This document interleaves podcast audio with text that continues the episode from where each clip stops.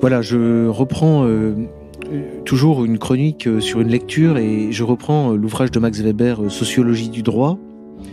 J'avais déjà parlé du rêve, du charisme et de l'extase et je voudrais insister sur ce que Max Weber pense du passage à, à, un mode plus rationnel de gouvernement. En fait, comment la raison vient, non pas comment la raison vient aux femmes, mais comment la raison vient aux sociétés. Et lui insiste euh, sur euh, l'importance euh, de la société romaine, hein, sur l'ancien droit romain, et sur le fait qu'un enseignement systématique se développe à la fin de la République, notamment sur le modèle des écoles grecques, des écoles de philosophie. Et le fait que, si vous vous souvenez dans mon autre chronique, je parlais des assemblées qui délibèrent au sujet de ce que le chaman a rêvé ou de ce qu'il a vu en extase, ou sous l'influence de la danse, de la musique ou de la drogue. Qu'est-ce qui fait la rationalité? C'est que désormais, vous avez un enseignement, c'est-à-dire que on va pas écouter le chaman, mais on va écouter le jeune profane qu'on appelle un auditores, c'est-à-dire celui qui étudie, en l'occurrence qui étudie le droit, la casuistique juridique pour accéder ensuite aux magistratures, pour devenir avocat, homme politique, consul, euh, magistrat de toutes sortes, préfet, etc. Donc il suit un enseignement qui va lui apporter une qualification. Euh, et il suit cet enseignement auprès de praticiens qui lui transmettent leur savoir de manière casuistique à propos de cas.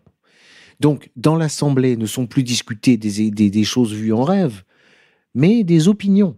Ça, c'est l'apparition de l'opinion, c'est-à-dire que sur tel cas qui va poser telle question, par exemple, telle personne peut-elle se marier avec telle autre personne? Voilà le cas. Et la question est donc, peut-elle se marier? On va avoir une opinion pour, une opinion on va avoir une discussion, on va avoir des controverses, parfois même on va avoir des controverses d'école, c'est-à-dire que plusieurs maîtres vont se retrouver pour disputer d'un cas difficile. Et dans ces controverses, les euh, étudiants, les, la jeunesse, disons, a voix au chapitre et peut donc donner son avis. Donc c'est une perspective de compréhension et de découverte de la rationalité juridique qui est aux antipodes de ce qu'était euh, l'extase ou le rêve du chaman.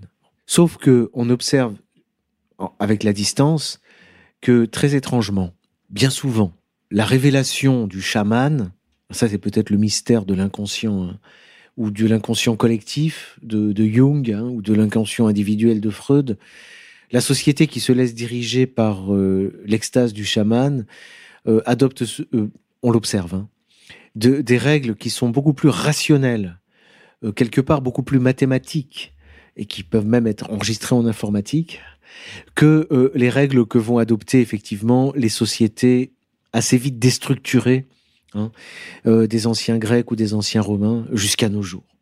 Pensez par exemple à quoi aboutit au stade où nous sommes la rationalité extrême.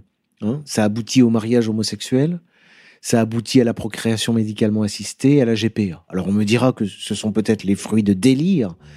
Euh, moi je pense que euh, ce sont aussi et surtout les fruits d'une raison laissée à elle-même qui n'a pas encore pris exactement conscience de ses responsabilités.